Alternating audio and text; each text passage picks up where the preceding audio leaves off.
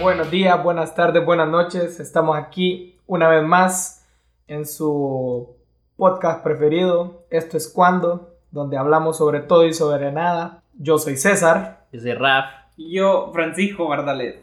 Y nada, estamos aquí desde nuestro búnker, siempre tratando de llevarle opiniones que no pidió, pero que igual queremos dar. Pues ahí entregando ya lo que es el sexto episodio del podcast. El último era el del pasado, el 5, Sí, pero... creímos que el 5 iba a ser el último y no le dijimos a nadie, Sí. pero, pero, aquí pare- estamos. Parece que van a haber otros Van a haber 20 más. más. La cuarentena va para largo y no tenemos más opción que seguir aquí encerrados Y juntos. ¡Comenzamos! Hoy tenemos un tema eh, del cual quizás todos tienen un poco de conocimiento. Voy a empezar definiendo un poco de lo que vamos a hablar. Leo textualmente. Se conoce con el nombre de estereotipo a la percepción exagerada y con pocos detalles, simplificada, que se tiene sobre una persona o grupo de personas que comparten ciertas características, cualidades y habilidades, que busca justificar o racionalizar una cierta conducta en relación a determinada categoría social. En resumidas cuentas, estereotipo, toda aquella cosa que vemos en la gente y lo decidimos criticar ahí de Y quedamos por hecho o por sentado de que esa persona es así y, y De cierta- de cierta mentalidad o estilo de vida solo porque está vestido de ¿Sabes qué? cierta manera. Sucede algo interesante. Ajá. El oyente solo tiene dos opciones. si usted como oyente está ahí y está escuchando esto desde del estereotipo y todo, solo tiene dos opciones. O usted es parte del estereotipo o usted juzga a la gente. Sí. Mira, yo creo, que si, encierra. yo creo que si escuchan podcast son parte de un estereotipo. Ahí hay un- Hay algo malo en una casa. demografía per- de personas para esto, entonces. ¿Cuáles serían algunas características que ustedes ven así directamente y dicen, no, este man pertenece a cierto tipo de persona? Vaya, la gente que usa lentes creo que si caen a... Nosotros cierto- tres, por ejemplo. ajá. tienden a caer en cierto eh, estereotipo, vaya, de que o son inteligentes, Mm. o son personas ¿Qué estereotipo tan feo? o son personas pegadas a computadoras o cuestiones bien... bien Videojuegos y eso, sí. ¿ah? Y creo que no, porque...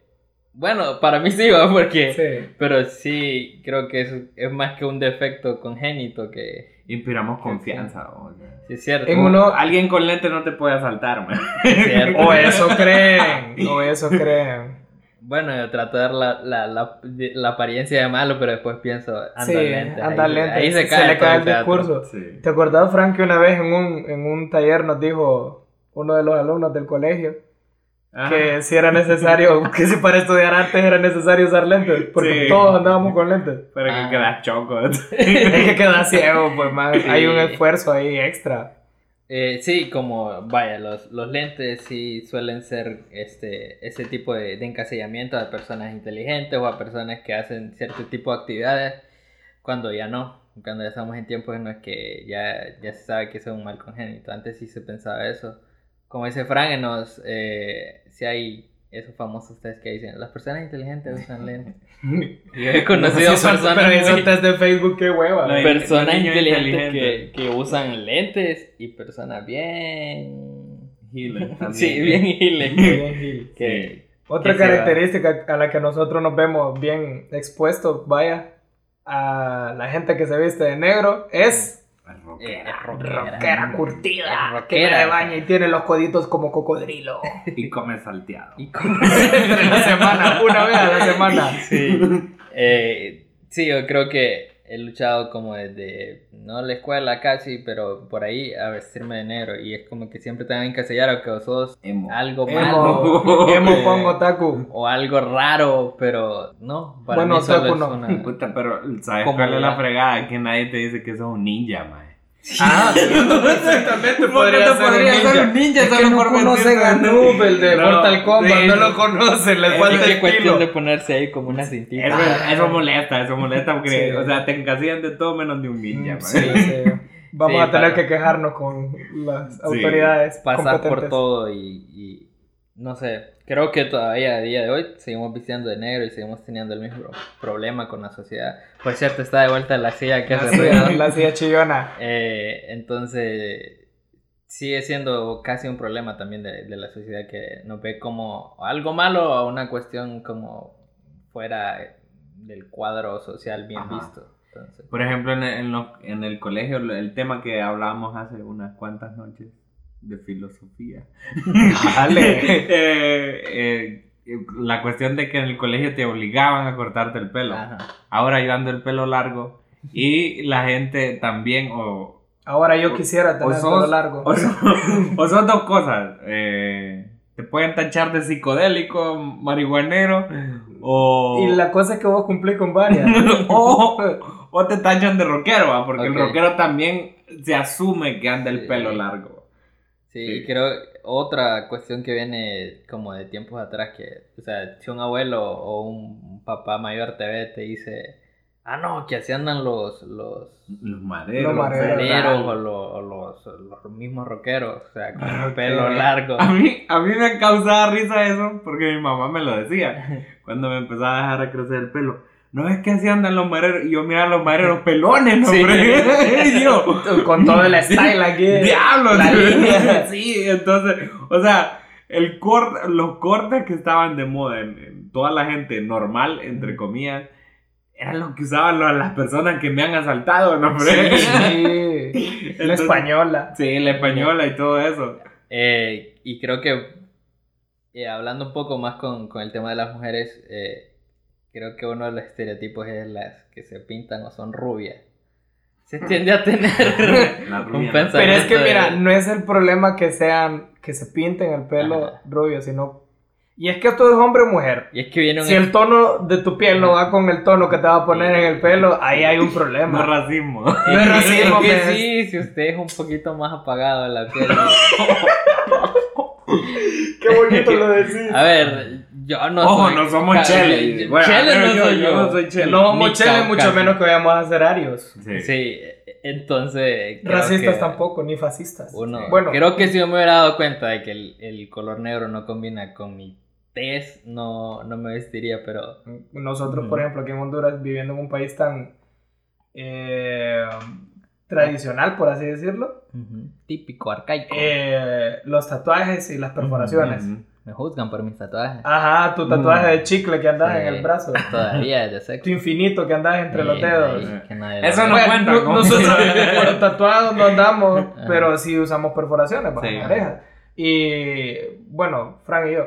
Yo soy expansión. Rafa- Rafa- Son Rafa- invisibles. Rafa anduvo piercings de emo antes que todos Ah, nosotros, así sí, que Antes de que naciera la. la- antes de que naciéramos nosotros. Sí, entonces, sí. Yo sé lo que es pasar por eso.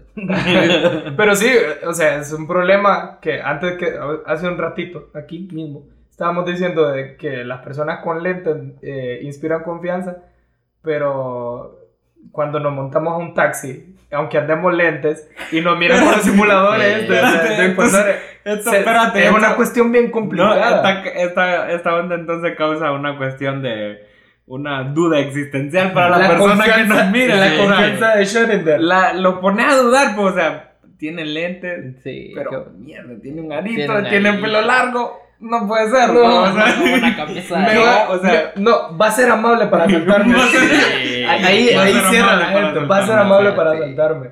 Sí, Entonces, y esas son cosas que, que te complican tanto en la universidad, en el trabajo, en todo, porque es una cuestión cultural, lastimosamente. Pues. Aquí Sí. no está nada bien visto eso. Sí, y creo que hasta, o sea, como decíamos en la escuela, desde la escuela hasta el trabajo te adoctrinan que tenés que, por lo menos desde el punto de vista del hombre, tenés que ir con el corte ahí militar, no sé, Ajá.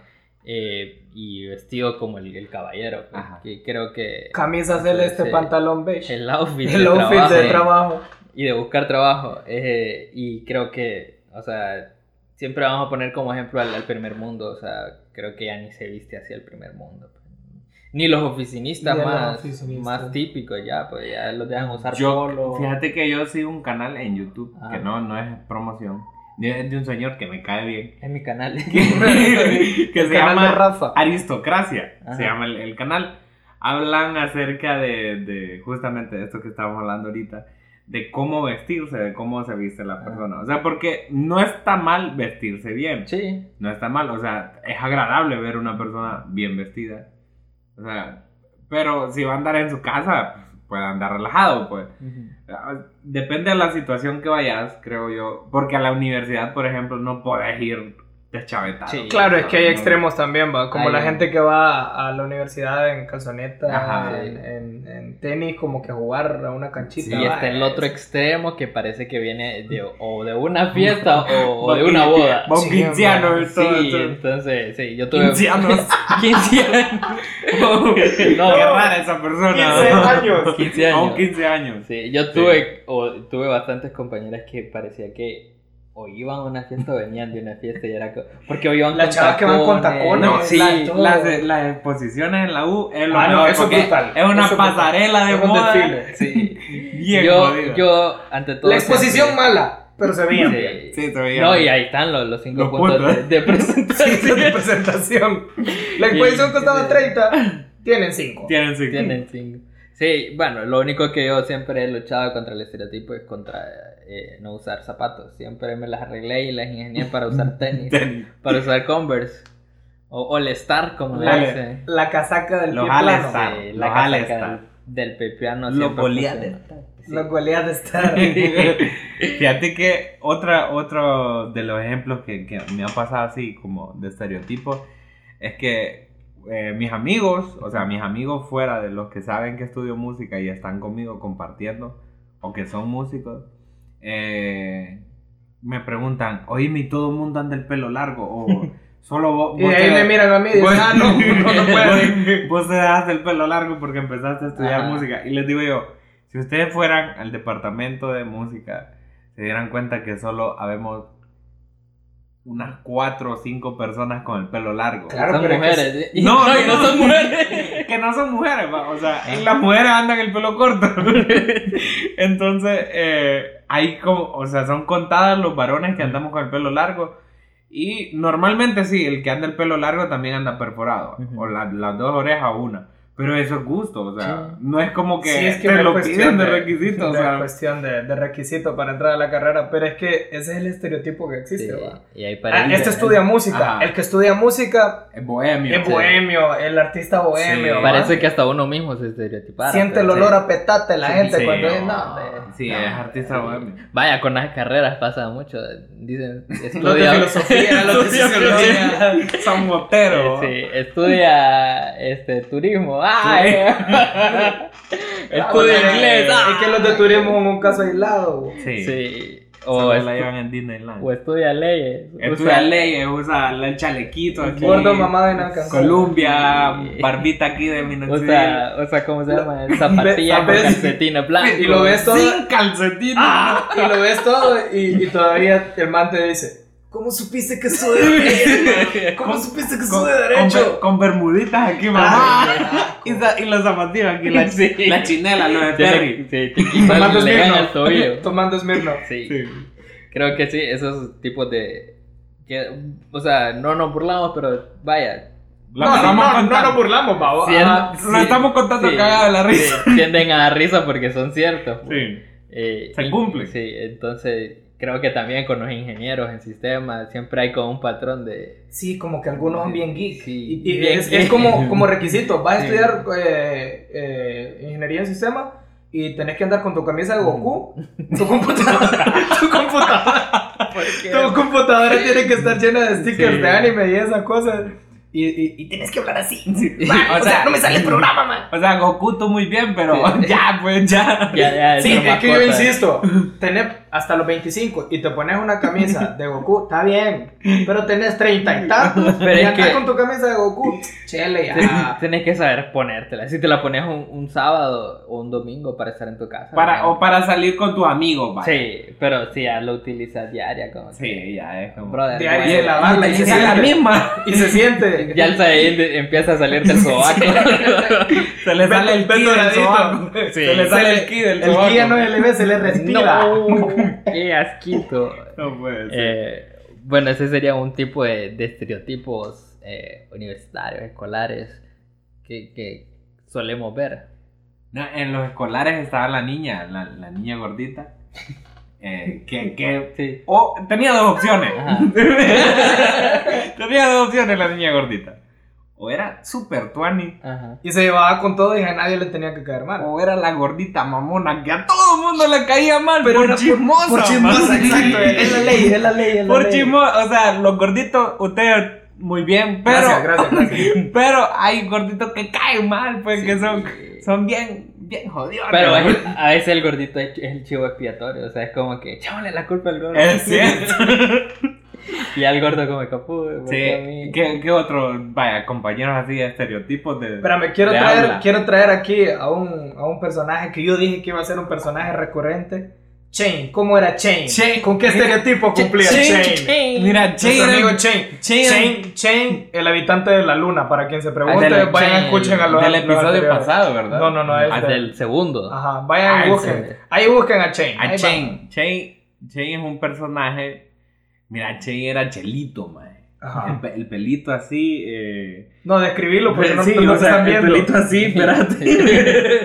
es difícil, es difícil, pero dale. Eh, pe- pelito liso, eh, chelito también, man. Eh, los ojos eran, eh, no eran azules, eran, eran ojos café así, castaño, clarito, un poco claro. Ojo reptiliano. ajá. Ojos reptiliano. Eh, sus dientes, sus dos dientes de arriba eran como los de Bob Esponja. man. No. Así, Era Bob. eran salidos así. Y se lo mordía, por eso. Entonces, hablaba así, era gordito, era más o menos alto. Y así curvadito, man, curvadito. Jorobado. Tumbado. man. Me imagino, me imagino, me imagino que su curvatura desde la espalda era por la cuestión de la nave espacial. man. Ah, Bien explicado. Entonces, gracias, gracias por ponerme al día ahí. un poquito gordito así, Chain, pero era de esos gorditos buena onda. Aparte, estaba fumadísimo, pues, o sea. Cabrón iba para la luna, El ¿cómo iba a buena la onda? luna. Entonces, no era compañero mío, Chain no era compañero mío, estaba en un grado menor, creo, uno o dos. Pero Chain era cool. Pero Chain era cool, era un gordito cool. Bueno, y hablando un poquito de los estereotipos, eh, es necesario traer una película que vamos a recomendar de paso y que define muy bien estos roles, ¿va? De los estereotipos. La película se llama Admitido. Admitido. Es una película de yo no sé qué año. Creo que es del 2006. Por ahí Por va. Eh, Jonah Hill sale. Es el, el nombre del actor que, que Jonah Hill conozco. gordo. Jonah Hill gordo. sí. Jonah Hill gordo y no tan viejo. No tan bien. Porque de repente ¿Quién sabe? Jonah Hill adelgazó y se hizo viejo. Sí. Él sabrá el secreto. Y este, este brother, el protagonista, yo no sé cómo se llama. El protagonista. Él, él, pero él, ha hecho. Al, salen Herbie. Ah, el que Ah, sale sí, Herbie. el que sale Y tiene, Yo una siempre- peli- y tiene una película con Drew Barrymore. también. Es Ah, cierto. sí, de Ah. los Boston Red. El punto es que. ok. Y nadie dio el nombre de él. Exacto, nadie Nos sabe. acordamos de varias películas menos de su nombre. Y El hasta punto- tiene un podcast. El punto es que esta película, admitido, eh, es la historia de un grupo de jóvenes, muchos jóvenes, que no logran pasar un examen para universidades aquí más prestigiosas, vaya. Y, Que le aseguran la vida. que le aseguran la vida, que- para cumplir con todo ese rol social, va de anda a una buena escuela, ya saca buenas notas, métete a una buena hermandad, porque eso te va a asegurar una vida post-mortem, perdón, posgraduación universitaria. Eh, la vamos a recomendar. Esa película es necesario que la vean para que entiendan un poco de los estereotipos. Sí. ¿Por qué? Porque en esta universidad, esto, esta gente no tiene a dónde ir y se inventan una universidad. Porque si no tenés a dónde ir, inventátelo. No lo hagan, eso es ilegal. porque, porque si no tienen con quién platicar, hagan un podcast con sus amigos. Entonces, eh, empieza como un proyecto solo para engañar a la familia de, de los que no fueron aceptados en la universidad. Pero el problema está en que crean una página web y empiezan a mandar solicitudes.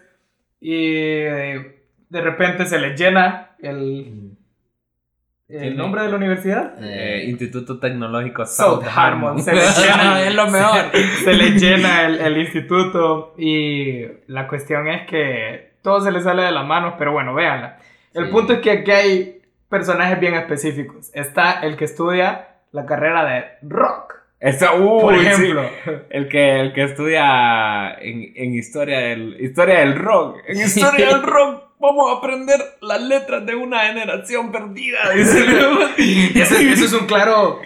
Es un claro. Es un chavo ruco para El, el estereotipo, sí, el estereotipo del te gustó el rock toda tu adolescencia, vas a terminar chavo ruco, trabajan, teniendo un trabajo terrible de medio tiempo porque vivís con tus papás y, y viviendo la fiesta si podés todo el tiempo. Andaba en Entonces, calzoncillos. el, el man siempre andaba en calzoncillos, su chaleco rocker y con gafas, gafas oscuras. Gafa oscura. Y es el que Y canta, guante. y es el que canta música de los Ramones, Sí, porque canta los Ramones sí, es la esencia. Y ¿Qué sí, más es- está? El es- chef, el que estudia El- cocina, el pero el, cocina. pero el man es como un genio de la cocina. Sí, Experimenta con sí. todo. Estoy experimentando con nuevos olores y sabores. ¿Hay algún rabino que, que, que bendiga este cordero? Sí. Dice Leo la madre. Creo que la película eh, es bastante. Es mala que buena, vaya. Ajá. Pero creo que eh, lleva todo ese buen concepto de que se pudiera uno graduar de cosas que él realmente disfruta. Y, Sí. y creo que termina siendo divertido, puede ver, eh, verlo ficticiamente. es divertido y es alentadora la Ujú. película. Es alentadora ver eso, o sea, porque es una cuestión utópica también, Sí. de que te gradas de lo que querés eh, y que podés vivir y que podés Y que vas a Estar cumplir con el rol social, que Vas es a- lo peor, ¿va? Que lo va a ser difícil. bueno para la sociedad. El, al- saltándonos un poco al, al, al otro extremo, vemos como Jonah Hill en, en esta Ajá. entra a la universidad Sí. prestigiosa porque es el único del grupo de amigos ¿va? que sí entra. Entra, entra a la hermandad, pero el problema es que para poder estar en la hermandad tiene que hacerle caso y tiene que ser lambiscón de, de estos chavalitos fresas Ajá. Y, y los manes lo maltratan y todo. Y él dice, no, no, ellos son mis amigos y, y lo hago para poder encajar. Porque la cuestión es que él tenía que cumplir con Ujú. este estatus de su familia, ¿va? Sí, mi abuelo fue... Mi, mi abuelo fue parte de la hermandad, mi papá fue Ajá. parte de la hermandad, yo tengo que ser parte de la hermandad. Y por encima de todo maltrato, él, él era el gordito Tuanis, al Sí. que le caía todo Es cierto. y aún así aguantaba. Mala Sí, Hashtag Stay strong, Jonah Hill. Hashtag salvemos a los gorditos, Tony. Sí. Y sí, esa es la, la recomendación de eh, para este podcast. Algo vieja la película, pero para ver creo que está bastante rápida. Eh, admitidos. Entonces, admitido o admitido. Admitido. Eh, siempre está buena verla. Si no, bueno, la... Si no quiere, pues, Si no, pues pues, mala vea, pues, tampoco no. lo estamos obligando. Bueno, y en esta, en la sección de, en la que recomendamos nuestra música para el playlist Tripear la Música, sigan tripeando, compartiendo y escuchando. Eh, Y yo voy a agregar agregando. y agregando. yo voy a agregar este, dos rolitas, una que me recuerda a cuando estaba en la escuela o en el colegio, no recuerdo. Eh, I Don't Care y una em, que me recuerda a mi hermana cuando era emo, que se llama Xoloscuintie Chicloso de Porter. Yo voy a decir que Vera, te esperamos en este lado emo siempre. Debes volver. Hemos not dead. Hemos not dead. bueno, yo, mis recomendaciones. Eh, pucha, ya, ya van varias recomendaciones de Sudamérica. Bueno, Es que- es que Es ahí, está, peruano. ahí está el mejor rock en español. Eh, y rock progresivo en español también. Así que eh, esta vez voy a recomendar a Pedro Aznar. Sí. Y con su canción Nocturno Suburbano del disco Quebrado. Y eh, también voy a recomendar un poco de jazz para que los que estén interesados en meterse en ese mundo le entren. Y creo que esta canción es bastante bonita para entrar. In Your Own Sweet Way de Wes Montgomery, uno de mis guitarristas favoritos. Así que tripeno, tripeno. Bueno, quiero hacer la mención aquí gracias a David, a César, a mi hermano también, y a José Simons, que han agregado música. Eh, José Roberto Simon. Simón. eh, David agregó Reptilia de The Ok. Strokes. Buena, buena. Ah, mi hermano agregó una canción que se llama Hola, Hola. Remix. Es perreo intenso para que se vayan hasta el piso. Híjole. A Ramón también, Ramón agregó Tender Surrender de Steve Bay, Los libros de la buena memoria de Invisible y Bleeding Lights de The Weeknd. Y José Simmons agregó Home is where that no sé qué, porque ya no puedo hablar inglés, de American Football. American Fat No, American Football es una banda necesaria, necesaria que tienen que escuchar. Si le gusta el Mad Rock. Ok, eh, yo agregué a la playlist eh, una rolita instrumental de una super banda de rock progresivo, The Alan Parsons Project. Uf. Agregué la canción Mama Gangma. Ahí les queda. Otra recomendación es Simone Jones con la canción Gravity, que hoy descubrimos esta Artista- Gracias a un documental para hacer mi artista, tarea. artista científica, esta tipa, muy, muy, muy bien ella, muy bien. Am, y la otra canción que les voy a recomendar, porque no puede faltar, la buena música hondureña, solo nosotros dos del gran Chia Casanova. Es correcto. Entonces ahí quedan en su playlist favorita o no tan favorita porque no siguen ni agregan música, pero igual ahí está para ustedes. Pero ahí la música. sí, sí hay gente que se ha metido en el play. Así que gracias. Gracias, gracias. Ahí está. Ahí está para ustedes toda esta tutti frutti de música. Ujú. Síganla compartiendo. eh, ya saben cómo buscarla, tripear la música en Spotify. Y compártanla, escúchanla. eh, y ahí hay buena música, la verdad. O buenos gustos de todos. Así Un que poco. Y la idea es esa, pues que sigamos intercambiando Sí. música. no entre- estereotiparla Ah, la exacto. playlist. Así que ya saben, compártanla y Y como es inevitable hablar de los estereotipos y no llegar a este tema al que vamos a introducirnos ahorita, entonces para entrar ahí, eh, los pongo un poco en contexto y leo textualmente. La expresión tribus urbanas designa a los grupos de individuos, normalmente jóvenes, organizados en pandillas o bandas citadinas que comparten un universo de intereses comunes contrarios a los valores culturales de la sociedad normalizada, mediante un código y conducta que les son propios, la jerga, la vestimenta, los referentes culturales, el estilo de vida, los hábitos cotidianos y la ideología.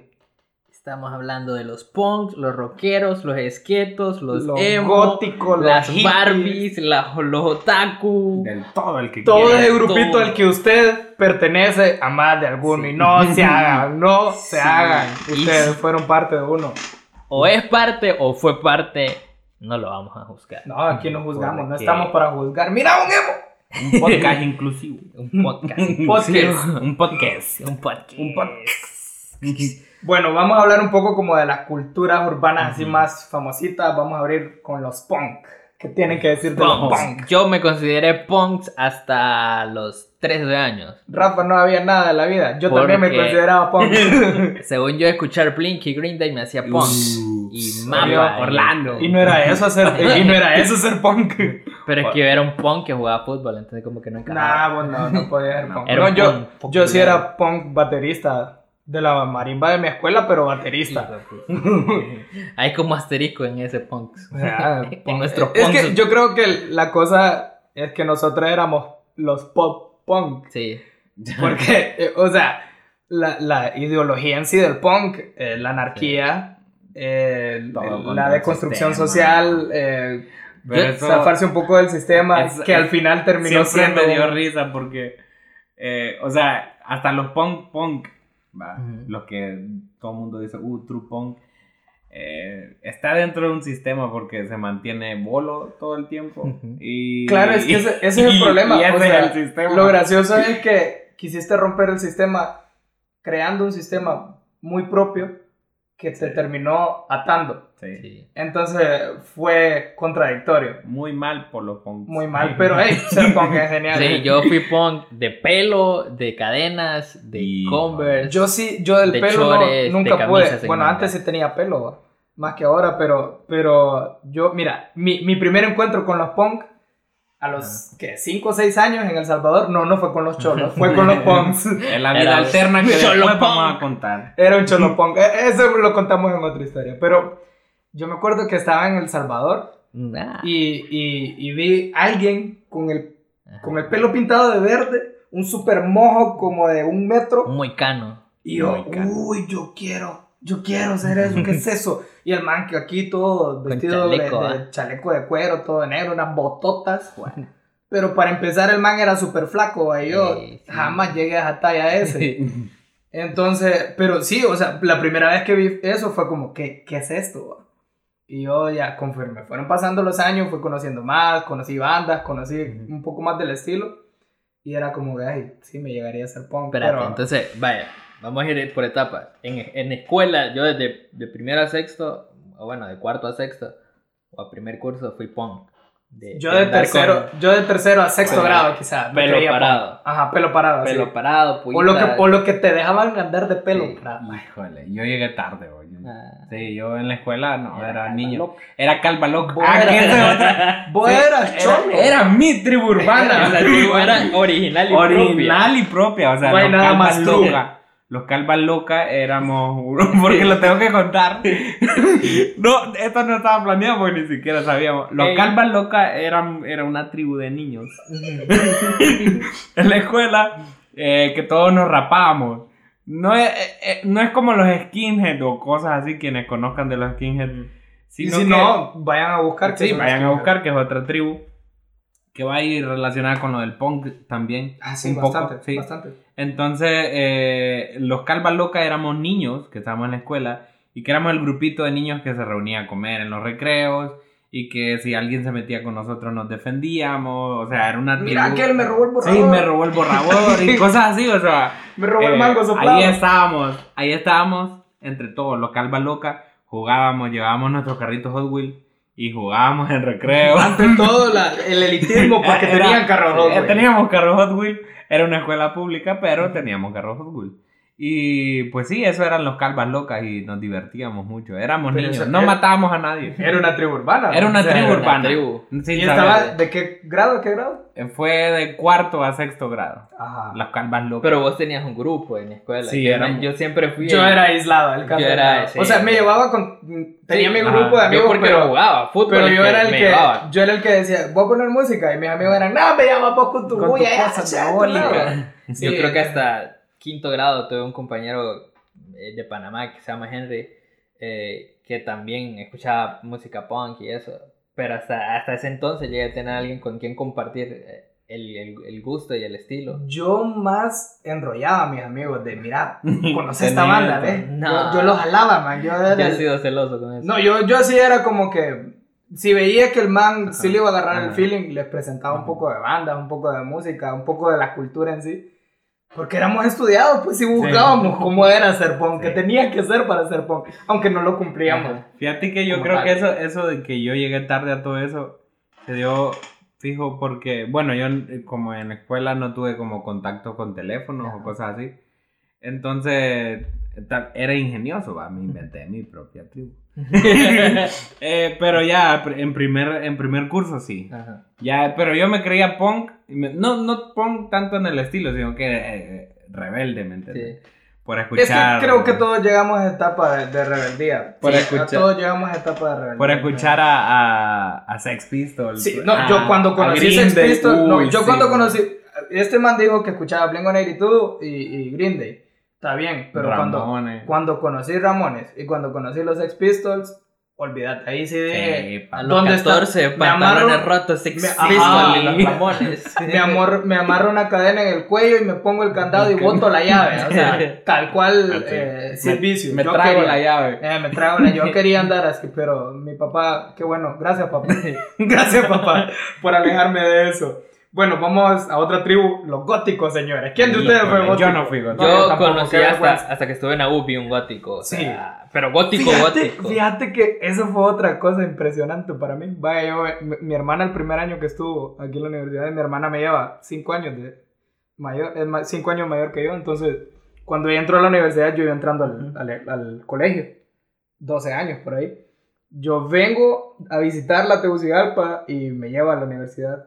Y miro aquel grupito de manes vestidos de negro, unas chavas con el pelo, con mechones morados, y los, los manes delineados de negro, todo, aunque eran bien prietos los manes, pero andaban delineados. Él les notaba el delineador. Y yo, ¿qué pedo con estos placebos? Dije yo. A ese momento no conocía Placebo. Qué bueno. Qué bueno porque yo no me he venido a platicar con ellos. Sí. Eh, y ahí fue como que, ay, qué pedo, estos manes son góticos. Y que se creían vampiros y ese pedo. Pero no yo gótico, sino nunca le agarré el feeling. Sí, ya, ya en, creo que hasta, sí, hasta en la universidad vi gótico, conocí gótico. Pero es que Pero para mí los góticos, lo- lo- sí, los góticos fake, porque también la mara que escuchaba Linkin Park y, y Ajá. la, pues, la, la onda nu metal, que se creían un poquito góticos. góticos. Y eso no. Pero espérate, ¿hasta dónde? El feeling en la música de los góticos es el trans, ¿va? Sí. No, O el, no, ¿qué o te el pasa? industrial, el industrial industrial dance, dance. puede ser, pero es que hay dos vertientes, ¿va? Ajá. Los que escuchan, sí, industrial dance y, y, y trance y tú, solo Ah. música electrónica. Y los góticos que escuchan el metal sinfónico Ah, y el ajá. gothic symphonic y Es esa cierto. música. Entonces, que no son blacker, Ajá. Son góticos. Son góticos. Sí. Nosotros aprendimos a bailar industrial. y no fue en la cuarentena, señores. No fue en la Fue cuarentena, antes de la cuarentena. ¿Para qué nos va a servir esto en la vida? No sabemos. Nada. Pero ahí sabemos. Sí, es una sí, capacidad en YouTube. Y- Otra tribu serían los hippies, señores. Vos, Oh, hippie, hippie, Francisco. Vos sos hippie. Man, yo creo que es de las tribus que eh, en la historia del- de, de la cultura pop ha sido yo, en lo personal, de las más geniales. es que los hippies, sea como sea, creo que dieron más aportes, vaya. Es que es un movimiento grandísimo. Ujú. O sea, imagínate, Cosas que diría un hippie, que los hippies es un movimiento grandísimo. Gracias, Francisco, por el aporte. imagínate el gusto. No puedes hablar de hippies sin hablar del gusto. Y no puedes hablar de música, creo yo, en sí, sin mencionar el Sí, gusto. no puedes hablar de, de- del Qué rock. gusto conocerte. Qué gusto. el gusto que es mío. Patrocinado por Francisco.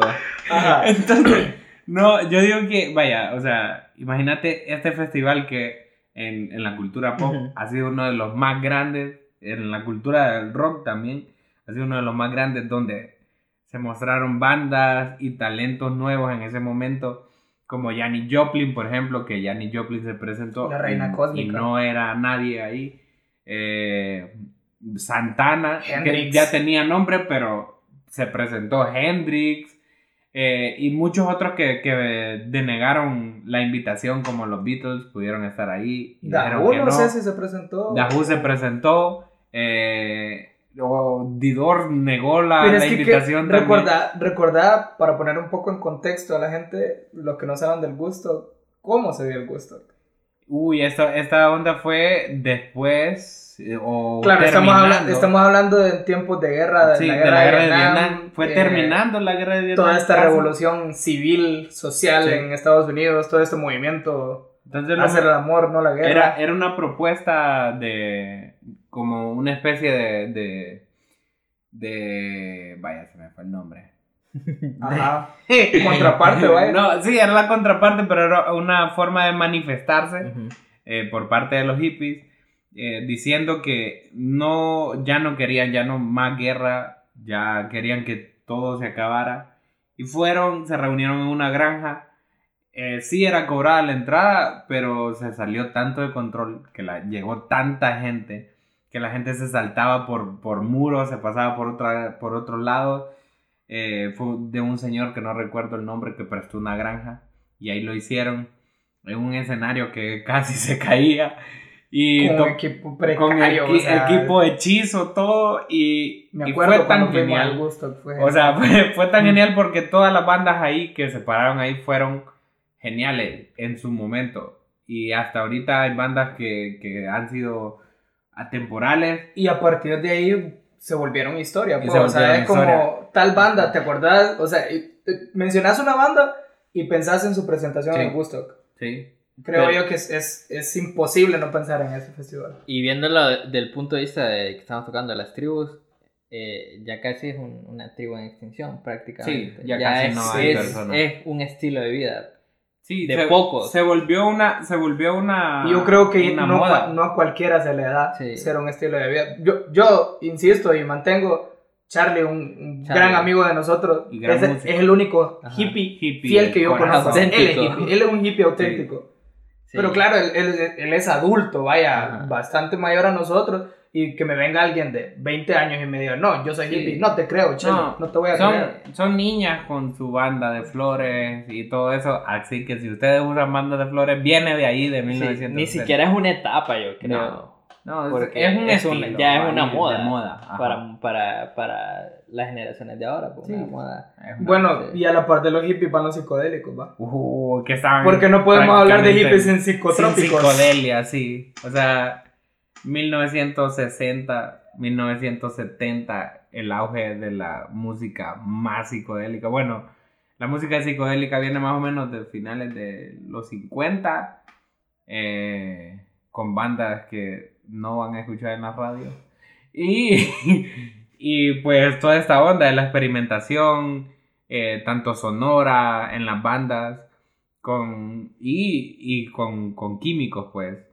Eh, todas las bandas empiezan a experimentar esto. Con ácido. Se meten al rollo, por ejemplo, de Bob Dylan, los Beatles, que se metieron al rollo de ir a la India y allá prueban eh, los, los Yo creo que no hay banda 60, 70 que no haya hecho un viaje a la India y no haya vuelto con Sí. un gran disco. Sí, eso es cierto. Eso es, eso es como ley, banda, es esa, banda, cantante Sí. de esa época, viaje a la India, álbum súper tripeado. Sí, entonces la, la, la, la tribu psicodélica yo creo que es toda esta mara que escucha esta música. Sí, Yo probablemente ya son abuelos. Yo no soy abuelo, pero le Pero escucho. no, vaya, o sea, los que, nace- los que Sí. surgieron con eso. Pero sí. es que, vaya, vos tenés a tu tío, tuviste Sí. a tu tío, y tu tío, el apodo, La canga, mi tío, la, la canga. canga, era un hippie, Era era, un hippie. psicodélico ley, o sea, Sí. auténtico. Me- recuerdo que caminaba con un gorrito como el de Ian Anderson. Ay, imagínate, Así. una hippie, man. Sí, es cierto. Mi tío la canga le encantaba Black Él, él, él te presentó todas estas bandas. Sí, todas estas bandas, y, sí. y por ahí, pues, o sea, Yanni. lo conociste de primera mano. Hendrix, Jethro Tull, o sea, todas esas bandas así. Que vaya en su momento, bandas como Jethro Tull, por ejemplo, yo no sabía, era algo demasiado, iba demasiado allá de la música al, para mi edad, porque no, no comprendía Sí, qué era lo que estaba escuchando. Y ya cuando los escuché de grande. Sí, es que tenés que tener cierta Sí. madurez para entrarle a ciertas bandas. Entonces, esta, eh, o sea, estas tribus, la- las dos, tanto los hippies como los, los, los psicodélicos, están orquestados por grandes bandas de rock, grandes bandas de blues como los hermanos Winter que estuvieron en el... En el Winter, gusto. Claro. eh, Santana, una banda de jam, eh, que más War, War, Traffic, Traffic, eh, estamos hablando de bandas grandísimas, pues Tenemos que que están- hacer un, un episodio. que están de como bandas. orquestadas, orquestadas estas, estas dos tribus. Por eso les digo, para mí, de la cultura pop es lo más genial. Sí, o sea, lo más son- genial. Y Son, son tribus en extinción. pues. son sí. tribus ya que están. Sí, en creo que extinción. son más historia. que- Sí. Tribu etapa a la que yo sé que Rafa y yo pertenecimos, los skaters. Yo todavía me creo skater aunque mi rodilla ya no me dé. Y yo, es que yo solo fui como casi un, un, un semestre. No, yo sí, yo, yo creo que todavía, o sea, fue porque a mí, me robaron la patineta. Nah. no, a mí- a mí me gusta vestirme incluso Qué todavía lata. así bien skater, o yo- sea, pero es que hay un hay como dos vertientes, ¿va? De los skaters, los que son como súper cholos y usan pantalones así súper anchotes, anchotes y les llega a andar sin camisa. Yo por este cuerpo tan esculpido por el mismísimo Miguel Ángel no puedo andar sin camisa. Y están los otros que andan eh, pantalones, perdón, bien mamados Ajá. y camisa anchota. A eso pertenezco yo. Yo uso pantalón pegado, camisa ancha Y y, es que- mi gorra para atrás. Y eso ¿va? viene, creo que, de la cultura de los Edge Game. Ajá. Que, o sea, a pesar de la, de la pequeña brecha que hay entre nosotros, creo que sí llegamos a ver los, los juegos Sí. X, los X Game. Y creo que eso eh, te daban ganas de patinar, Sí, de hasta sí. andar en moto. domingos, De man. todo, Entonces man, o era sea- como que eso. Yo nunca yo, tuve yo- compañeros de mi- skate, pero sí. otro, otro de los de las cercanías que tuve con el skate, yo una prima que su papá estaba en Estados Unidos y le había mandado un, un Nintendo, el, el DS, ¿se acuerdan? Del, del- el portátil. Y traía el Tony Hawk, el juego. Uh. Cállate, o sea, ves a Tony Hawk, conoces Tony Hawk, conoces el juego, quieres patinar, sí o sí. Yo el, el primer contacto que tuve con, con, con, con lo de skate fue ese juego, pero el de 64. Imagínate. El de Tony era Hawk. bueno, sí. era buenísimo ese juego. Y después, eh, me, me mandan de los Estados Unidos unos tenis. sketch. Uno sketch. Sí, ma, unos sketches, Ah. ma, unos sketches. Los Y- DC Shoes también eran ley. Y eran, me mandaron esos que, que, que eran, tenían una imagen tridimensional Hijo, de pues. Tony Hawk saltando. Ah, imagínate. No Ah, hay nada y más, no hay nada más radical. Era radical. Y tenía otros eh, que tenían llantitas, los clásicos Uh, de llantitas, claro, pero claro. eran skate, va, eran. Que nunca pudimos usar las llantitas porque hashtag vivimos en pueblo. Sí, vivían. Entonces, después, yo no sé de dónde salió en la casa un monopatín o patín del diablo, como lo Ah. conozcan. Y ahí yo, o sea, saltaba en, la- Scooter. en las aceras, en los scooters, saltaba en las aceras, aprendí a saltar en las aceras con esas vainas. y, y, y les daba vueltas así también. Y recuerdo que cuando fallaba era ¡pam! El en la pierna. Sí. Entonces esas fueron de, las de las relaciones que tuve, pero no fue como que me creí alguna vez. No, yo Solo sí. me gustaba. Yo sí, y para mí, haberme creído skater es el culpable de que todavía use Vans. Y siempre quiero estar usando Sí, Vans. yo Yo, creo yo le que, echo la vaya. culpa directo ahí. Estamos sentados que en, en la etapa del, del colegio y eso, uno tiende a cambiar o se va ubicando en cuanto a gusto.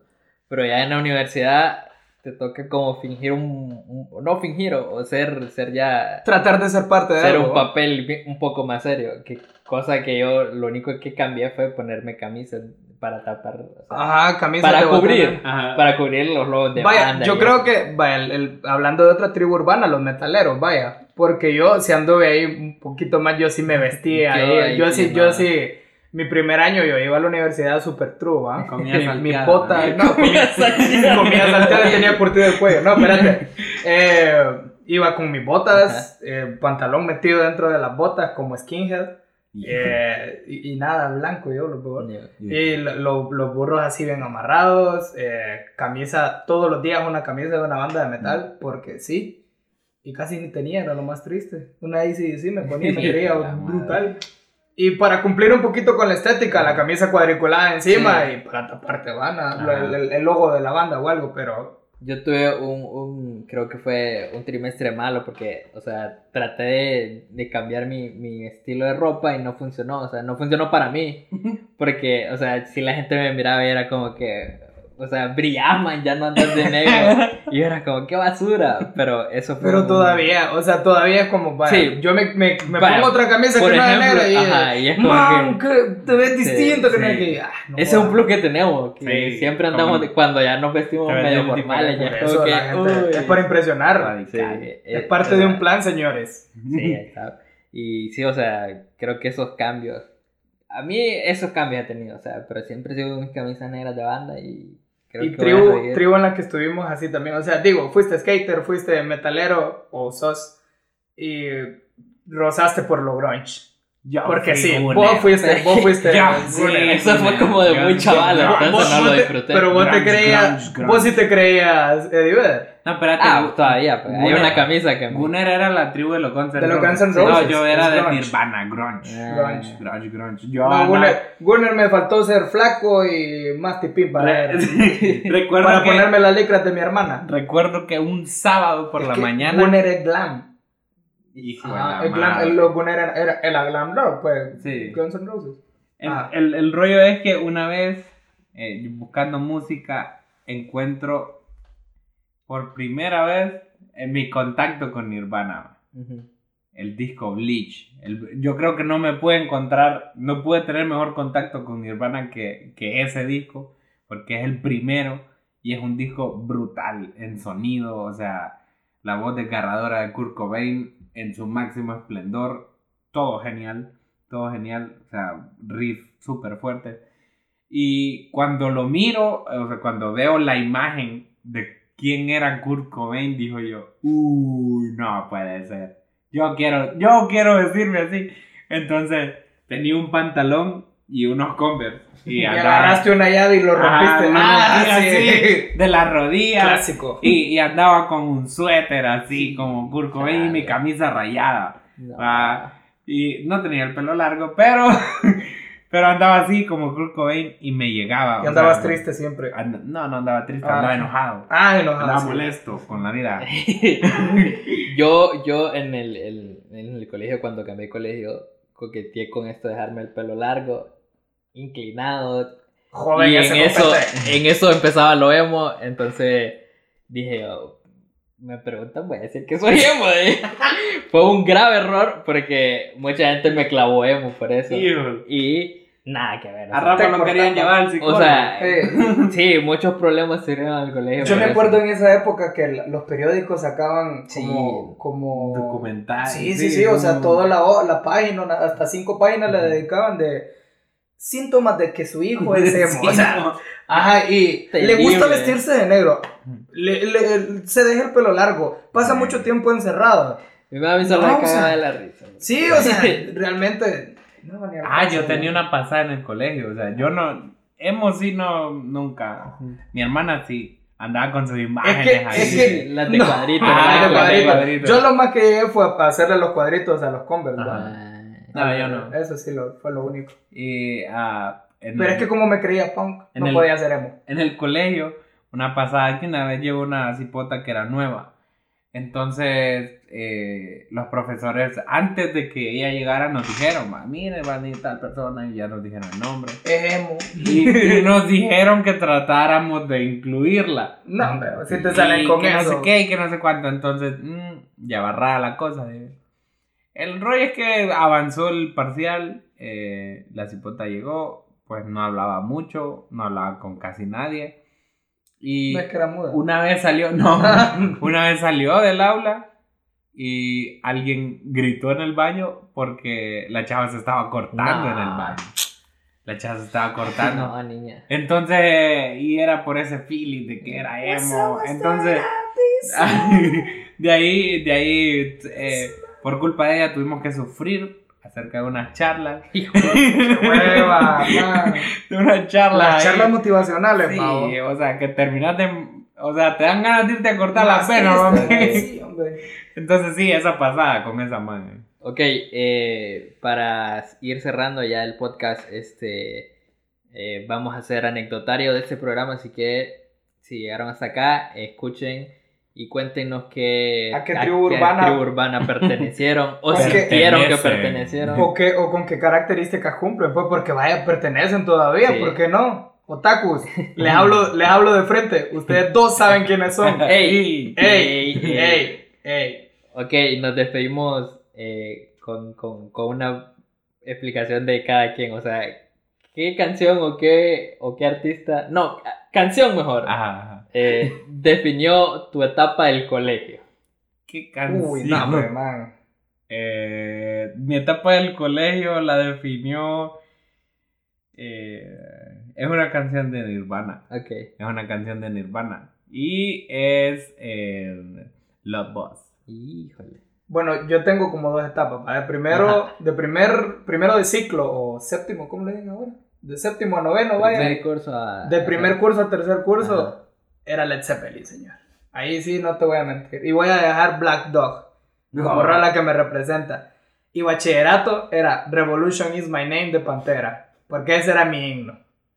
Porque Sí. sí, ya era. Había varios himnos. Yo tenía, yo tenía. No solo una, Francisco. No, yo tenía también eh, She's Got the Jack de Ok. AC/DC, porque Ah. amo a ACDC. Sí, sí. Creo que se aprendió a tocar. Sí, uy, es la guitarra acústica. Vos. Eh, yo, eh, a mí me definió bastante el post-hardcore, eh, entonces cogería una banda que se llama Skate the Fate. Nah, como fresa. Y sí, el post-hardcore de ese tiempo era muy fresa, entonces... De ese tiempo. De ese Oílo, tiempo. escúchalo, escúchalo. Es que era de ese tiempo, pues ya... Sí, ahora el, el post-hardcore de ahora Ya, es fake. ya, ya es fake. Entonces sí, esa época me definió bastante mi vida.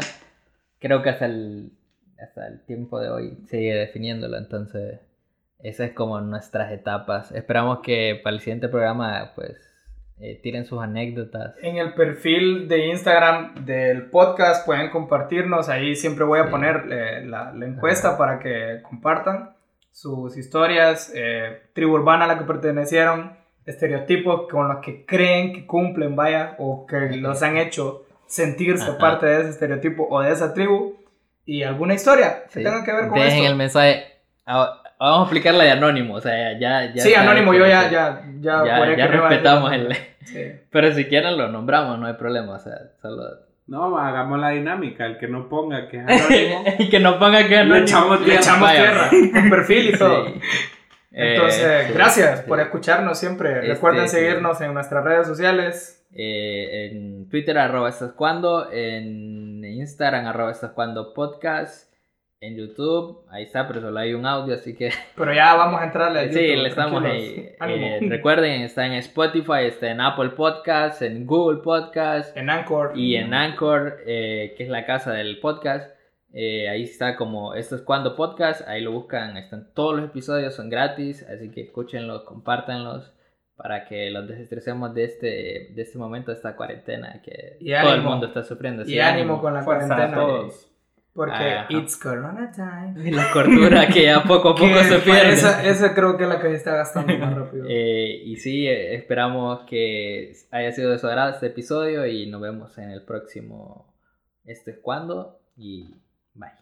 Bye. Salud.